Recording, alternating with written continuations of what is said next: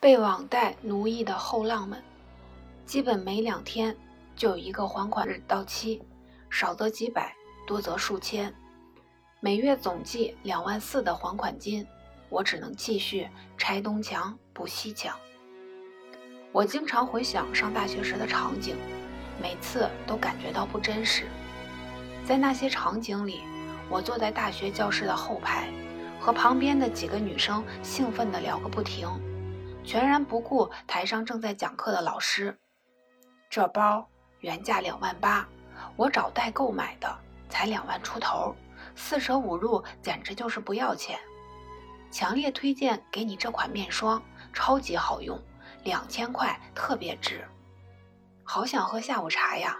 我们等下去卡尔顿吧，今晚直接住那儿。老师捡起一块粉笔扔了过来，没砸中，我们咯咯笑了起来。其他人的目光集中到我们身上。我喜欢这种被关注的感觉，因为我现在穿着巴黎世家最新款的毛衣，脖子上戴着宝格丽的项链。GUCCI 的老爹鞋被我随意的踩着后脚跟儿，我身边的朋友们也全都是奢侈品傍身，身上满身标着各种的 logo。被老师制止后，我们转而开始低头刷淘宝和小红书，彼此在微信上分享着链接和图片。这时，我的手机响起一个陌生号码的来电，我迅速按下了拒接。紧接着，一条短信发来，我匆匆扫了一眼，悄悄打量了一下周围，没有人注意到。我知道，那是一条催我两天后需要还款九百元的短信。在我的手机里，这样的短信有四五百条，包括提醒还款、逾期警告、到款成功提示、还款验证码、银行授权提醒。和源源不断的贷款广告，后来我就取消了短信提醒和数字标记，只在每晚睡前爬到上上铺后拉紧床帘，检查一遍是否有即将到期的还款。而在平时，我常常邀请朋友们来我的宿舍，因为我的宿舍像一个小型奢侈品展览会，衣柜上挂了好几只大牌包，柜里。挂着各种大牌的衣服，几双名牌鞋被随意的踢在桌子下。除了这些以外，我囤积了许多护肤品，各种瓶瓶罐罐占了大半边桌子。我还喜欢收集化妆品，玻璃收纳盒里摆着十几支口红、眼影盘，几乎每一款新出的热门色号我都有。在同学的眼里，我们这几个女生是万元户。这是班上一个男生给我们起的外号，意思是我们每天身上的东西加起来都价值一万元以上。听到这个解释，我哈哈大笑。一万元，那是不算我们的包包和首饰吧？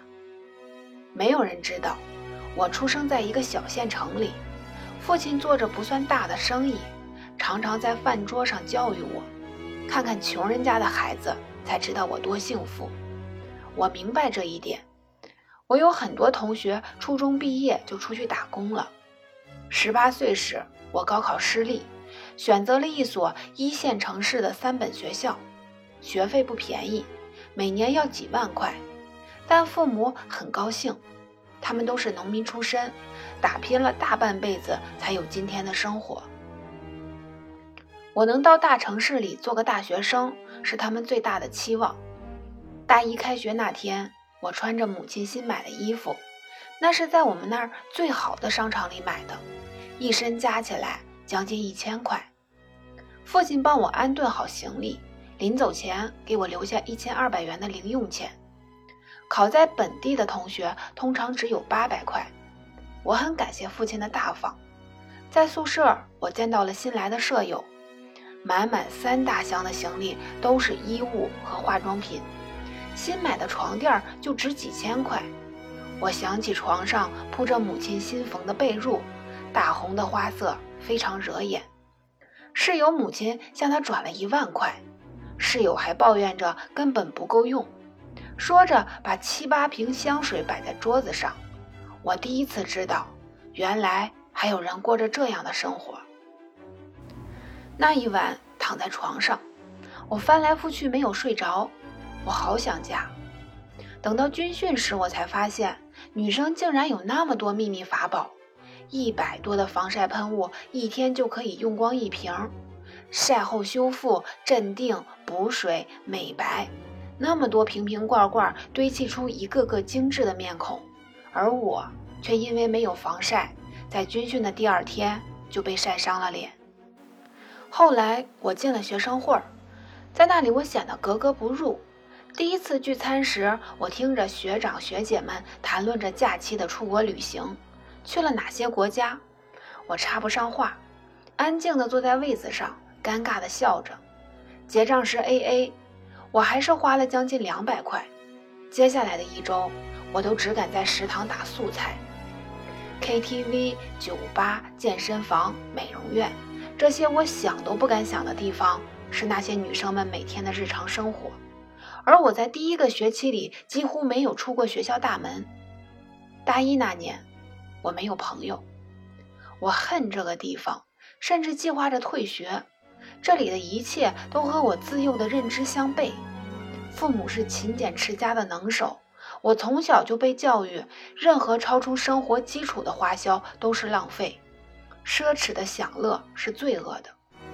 可每次听到电话里父母欣喜的慰问，我都无法开口诉说自己现在的处境，只能说自己一切都好。一次上课时，旁边的女生忽然夸赞我的鞋子好看。她曾经想买过同款，只是太贵了。后来我才知道，那是某个奢侈品牌最热门的款式，而我是在现成的鞋店里意外买到的仿品。我庆幸那个女生没有看出来，第一次感受到了被他人认可而带来的喜悦。为了融入这些人，我开始刷淘宝、微博、小红书，关注网红和明星的最新动态。在室友们的讨论中插进话题，我知道了，原来这个世界上还有那么多美好的东西，那些之前想都不敢想的奢侈和享乐。我总是在睡前幻想另一种生活里的他，可以纵情享受物质消费带来的快感。后来，我知道了网贷，那年正是大学生网贷最兴盛的时候。满校园都是校园贷的广告贴纸，学生会甚至拉到了赞助，要求每个部员都注册一个账号。一切看起来都那么容易，只需要手机号、身份证和银行卡号，就可以轻松的到账几千块，每月还款一两百，似乎并不是什么大数目。我想着，只要从零花钱里节省一点儿，就能轻松还上。而我却可以靠此拥有渴望已久的东西。第一次到账了一千五百块，我第一件事儿是买了一支渴望已久的大牌口红。我还第一次去喝了一杯星巴克。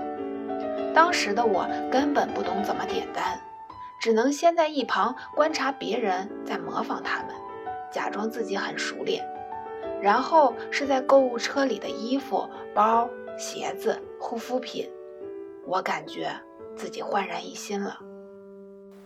后来我知道了高仿，那些在网络上看过上百次的奢侈品，只需要正品十分之一的价格就可以买到同款，拥有它们，我就拥有了关注和话题，我也可以成为被羡慕的一员。接下来的一切都那么的理所当然又无法控制，我接触了越来越多的贷款平台。到手的金额越来越高，拆掉的快递越来越多。我终于拥有了梦寐以求的奢侈品化妆品，很快就和周围生活最阔绰的女生们成为了朋友，过上了令旁人艳羡的光鲜亮丽的生活。沉浸在消费享乐的欲望里无法自拔，我却全然忘记了背后的债台高筑。崩塌是慢慢降临的。有一天，我发现自己每月的还款加起来早已超过了每月的零用钱。我不得不从新的平台借钱，来偿还即将到期的债务。一个平台还款之后，新的额度出现了，我可以再次借出来，为下一个即将到期的平台还款。就这样，以贷养贷。我乐观的想，等我毕业有了工作，就可以把钱慢慢还上了。我的心里粗略算了算，目前的债务可能要十几万，这对于一个大学生来说，几乎是不可思议的数字。我清楚的知道，自己应该停止了。但这一切却不是我想停就能停的。很快，大学生贷款被全面禁止，所有的平台都停止借款，只允许还款。我的链条断掉了，面临着每月近万元的还款额度，显然是我根本无法承担的。每晚我都躲在窗帘里，疯了似的在网上寻找解决方法。我知道，一旦还款逾期，父母亲戚。朋友、同学，所有人的电话都将面临轰炸，我的信息可能会被披露。更可怕的是，我这么长时间来的所作所为会被全部曝光出去。为了按时还款，我找过贷款中介，对方帮我伪造学历和工作，从各个平台里借出大额贷款。我需要支付对方的百分之十到百分之三十的服务费。我想过要办信用卡套现，但是我的征信记录里早已经负债累累，每一家银行都拒绝了我。我找过网上的私人贷款，对方要求先支付八百元手续费，即有八千元的到账。走投无路的我傻傻将钱转了过去，紧接着被对方拉黑了。我找过线下贷款。烟雾缭绕的办公室里挤满了满面愁容的学生们，被几个混混模样的男生挨个审问、录像、签押，一万元的债务，最后到手五千五百块，每天需要还款一百元，直到我一次性还清一万元的那一天。我还试图找那些光鲜亮丽的朋友们求助，但每个人都抱怨自己现在手头紧张，要不。就是避而不见。这时，我想起自己曾经搜索过的一个贷款公众号，上面显示我有七位好友关注。为了还债，我转卖了所有一时冲动买下的东西，卸载了所有购物软件，甚至关掉了朋友圈和微博，断绝了和那些朋友们的来往，停止了一切不必要的消费活动。我开始过上了。断舍离的生活。大学剩下的日子，我做了各种兼职：咖啡厅的服务生、便利店的收货员，发过传单，也在电影院检过票，在淘宝刷过单。在那时，我才意识到，原来自己曾经挥霍无度的金钱，是需要付出如此艰辛的努力才得得到的。而所谓的不劳而获背后，必将隐藏着巨大的陷阱。到毕业时，尽管我很快找到了工作，并且同时做着两份兼职，租住在最廉价的出租屋里，每月的花销不过几百元，但我仍有近二十个贷款需要偿还。基本每两天就有一个还款日期到，少则几百，多则数千，每月总计两万四的还款金，我只能继续拆东墙补西墙。每天都活在倒数还款日和计算余额的生活里。离开学校后，我才发现自己曾经狂热追捧的一切是那么可笑：浑身标满了 logo 的打扮，质地粗糙的大牌同款，彻夜狂欢的醉酒派对儿，网红推荐的明星色号，价格离谱的高档场所，那些浮于生活本质之上的享乐。超过了自我需求和承担能力的消费，欲望像无尽的黑洞将我逐步吞噬。我憎恨这一切，更憎恨自己，将青春投入如此虚无荒诞的事物之中。每一个下班后疲惫的夜里，我都想着自杀。债务像穷追不舍的恶狗，我渴望终身一跃带来的解脱。我读到越来越多的新闻，有很多不堪欺负的大学生选择结束生命。可即使他们离世，他们的父母在承担痛苦时依然要偿还债务。我也了解到，越来越多的网贷陷阱，有不少自己就曾陷其中。我看到了网上很多同样被网贷折磨的网友在彼此分享上岸的经验，有的强行逾期，有的置之不理，有的已经上了征信黑名单，有的正在努力打工还款，更多的是劝家里尚有条件的人尽早向父母坦白。我不是没有想过坦白，但是我实在太害怕了。父亲从小的严厉教育。母亲脆弱的承受能力，我知道自己一旦说出口，就会给家庭带来天翻地覆的改变。父母一直以为我在外独立生活十分顺利，哪里能想到从小到大的乖乖女竟然私自背负了三十万的债务。因为每天都活在恐惧和绝望里，我变得悲观厌世、暴躁无常。无数次梦到自己被囚禁、追捕，梦到父母悲痛欲绝的脸。每每手机铃声响起，我都浑身紧张。渐渐的，我开始对某个固定的日期产生了条件反射的恐惧。一天夜里，我写好了遗书，独自爬上顶楼，望着下面的车水马龙，设想向前踏出一步的后果。当我想到在远在异地的父母，嚎啕大哭，我不敢死，生的意志战胜了死的诱惑。我将遗书烧毁，把这些年自己所有的债务整理成一份长长的账单，大部分甚至早已还清，更多的是以贷养贷留下的利息。我知道这些必须停止了。我把这些年自己的经历写了一份长长的信，下了好几次决心。深深地呼吸了一口，将信发给了父母。坐在去往火车站的地铁上，我泪流满面，满车厢的人都偷偷看着这个不顾形象的女孩。想起自己第一天来到这个城市的欣喜雀跃，想到自己初来乍到的自卑，为了还债承受的痛苦不安，打工的疲惫绝望。我想念那个在小县城里吃一次肯德基就快乐无比的小女孩。身旁好心的男人递过来一包纸巾，我这才发现，手里的手机收到了一条来自父亲的微信：“回家吧，爸爸解决。”到站已是深夜，我站在路边看着许久未归的老家，几乎快认不出来。看到父亲的车从远处驶来，好不容易咽下的泪水又夺眶而出。父亲下车，我用几乎自己都快听不清的哭腔说：“爸爸，对不起。”还未等我话音落下，父亲便说：“好了，别哭了，回家就好了。”说罢，便将我的行李抬入了后备箱中。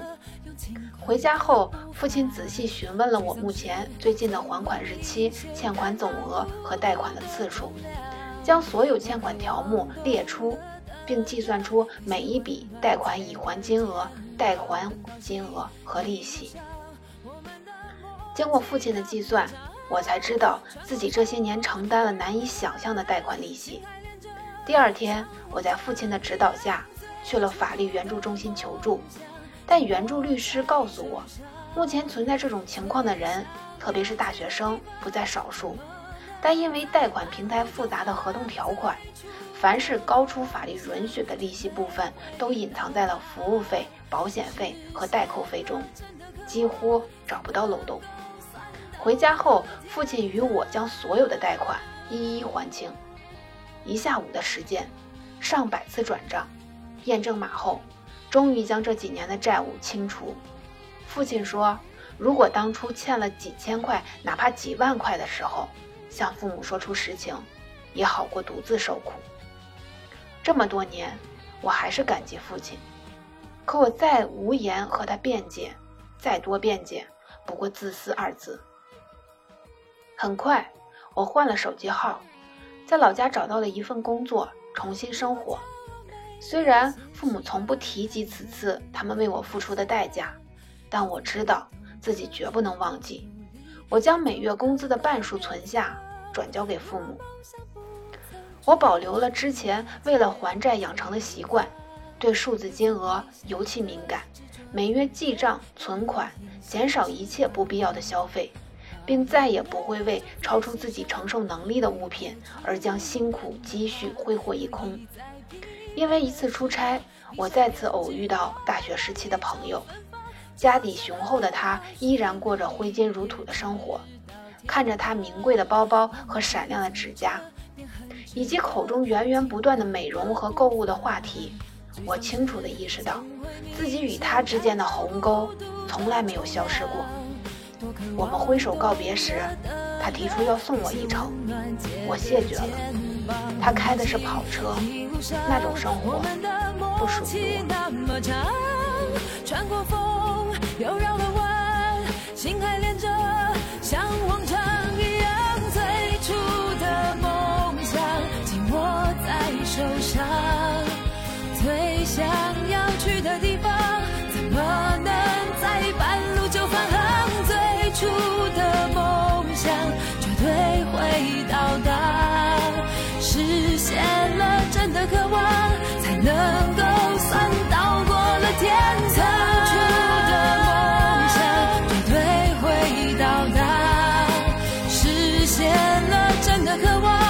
I love